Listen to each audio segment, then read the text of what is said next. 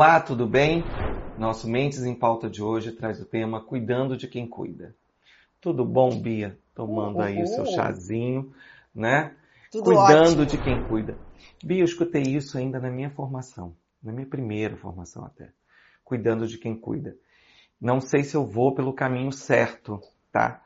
Mas na minha concepção de cuidando de quem cuida, quando eu comecei lá na Fundação da Infância e Juventude, eu trabalhei muito com crianças é, de abrigo, né? Então a gente separava abrigos de crianças portadoras de necessidades especiais, que no tempo, naquela época era esse nome.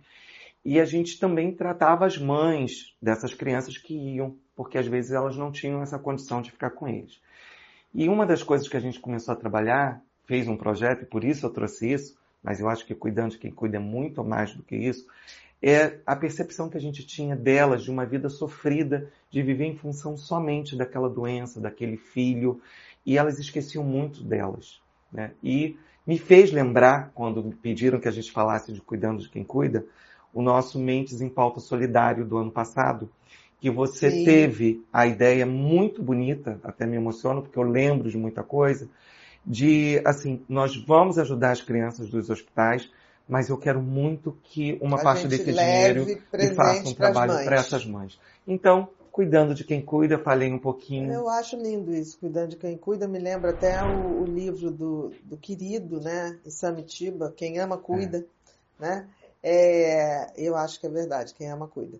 A gente tem é, várias pessoas que têm o dom de cuidar, né? São pessoas que é, gostam, da, é, pegam uma causa, é, cuidam e às vezes esquecem de si. Você tem esse tipo de coisa nas crianças, crianças que têm algumas doenças graves, genéticas e que saem do hospital, vivem no hospital, crianças que têm câncer é, infantil, né, que passa o tempo todo no hospital, leucemia. A gente tem também as pessoas que cuidam de idosos que têm Alzheimer, pais, né, ou doenças degenerativas. Então, assim, é, o cuidador ele tem um desgaste enorme, porque em geral a família não se reúne para dividir essa tarefa. Em geral, para as crianças é a mãe. Em geral, para os adultos tem um filho que se dispõe a fazer isso e o outro não, ou os outros não. Então, assim, é, eu já vi acontecer coisas do tipo é, os cuidadores, filhos que cuidavam de, de mãe ou pai com Alzheimer, é, de tanto cuidar, faleceu de infarto antes de, de, dos pais, foi antes. Então, eu sempre sou muito atenta a isso. Quem cuida é, tem que ter uma rotina também de se cuidar. Porque a gente sempre tem essa questão de, tipo assim, os próprios médicos, por exemplo, agora em pandemia, os enfermeiros, auxiliares de enfermagem, eles estão exaustos. E será que estão cuidando deles quando eles chegam em casa? E aí a gente tem uma ilusão de que tem sempre o um salvador da pátria, né? Tipo assim, que vai cuidar da gente. Eu acho que quem cuida da gente, mesmo no, no, no, no de, do, do, da nossa existência, somos nós mesmos. Eu acho que existe uma fração divina dentro da gente que a gente tem que saber acionar que traz esse colo, que traz esse aconchego. E aí não é aquela coisa do, do médico exausto que vai chegar em casa e alguém vai fazer uma sopinha. É aquele médico exausto que vai chegar em casa e vai dizer: Eu preciso descansar. Preciso de um tempo para mim. Preciso de um tempo. Eu quero passar um final de semana sozinho, descansando, ouvindo música. E é preciso que as pessoas entendam que precisa ser feito isso. Qualquer pessoa que se dedica muito a outra, ela precisa tirar, não precisa ser uma semana, um mês, dois dias, de vez em quando, ou por mês, para que ele possa se reabastecer. Porque a natureza dele é fazer, mas isso leva a uma, uma exaustão. Tem que ter muito equilíbrio. Por exemplo, pessoas que é, trabalham, a gente sabe disso, você vai no orfanato, tem aquela pessoa que comanda tudo, né?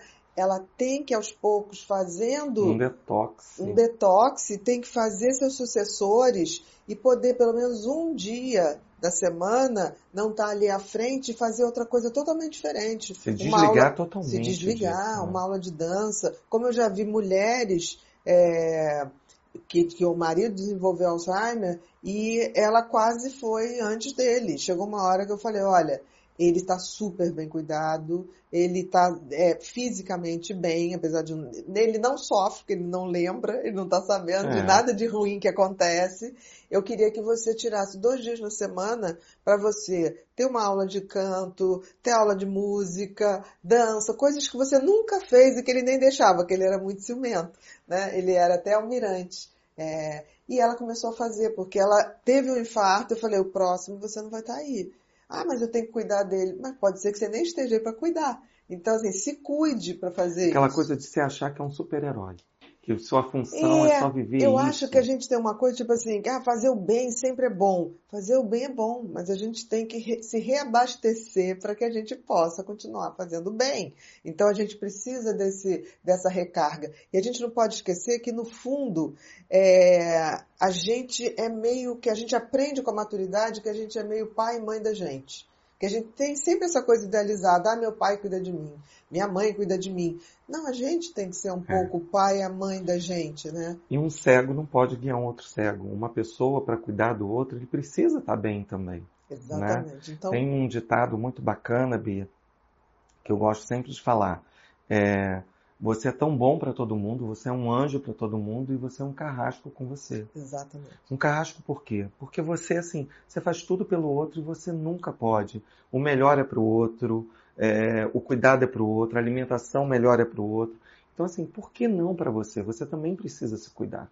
É, eu acho que pessoas assim, é, elas têm o dom do cuidar, ok, mas tem um, um complexo de inferioridade que impede que elas cuidem de si né? Tem algum sentimento de culpa que impede que essas pessoas cuidem de si. E na realidade talvez seja o grande desafio, né? O grande desafio de quem cuida é se cuidar, é ter esse equilíbrio, o yin e o yang, né? Eu cuido do outro e o outro, se não pode cuidar de mim, eu vou cuidar de mim. Não esperar do outro. A gente aprender a ser pai e mãe de nós mesmos cuidadores de nós mesmos. E aí a gente tem que ter esse equilíbrio e não ter a culpa de ter o nosso momento, de ter a hora certa, de reabastecer as energias.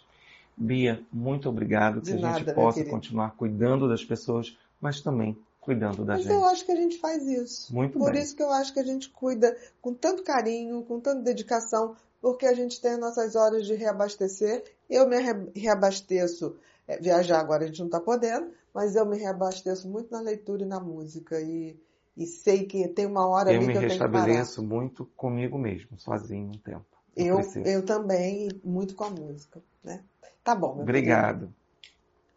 Gente, não se esquece, tá? Segue a gente lá no Instagram, Ana Beatriz 11 e Alex Psicólogo. E dá uma olhadinha na nossa bio, que lá vocês têm acesso ao Clube Mentes, vocês têm acesso à loja Mentes da Bia e muitas outras novidades, tá bom?